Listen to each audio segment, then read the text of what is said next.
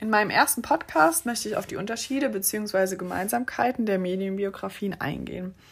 Ein großer Unterschied zu meiner Biografie ist, dass viele ihr Medienkonsum anhand eines Textes dargestellt haben. Ich habe mich zum Beispiel für eine Mindmap entschieden. Einige Kommilitonen haben ihre Medienbiografien auch durch ein paar Bilder erweitert und die Nutzung dadurch verdeutlicht. Ein weiterer Unterschied ist, dass einige Studenten ihre Mediennutzung in einem Verlauf dargestellt haben, also angefangen von der Kindheit bis hin zur jetzigen Zeit. Ich persönlich äh, habe die Schulzeit nur ab der weiterführenden Schule dargestellt und bis hin zur aktuellen privaten Nutzung. Es lässt sich aber auf jeden Fall in jeder Medienbiografie deutlich erkennen, wie sich die Mediennutzung äh, im Verlauf entwickelt hat.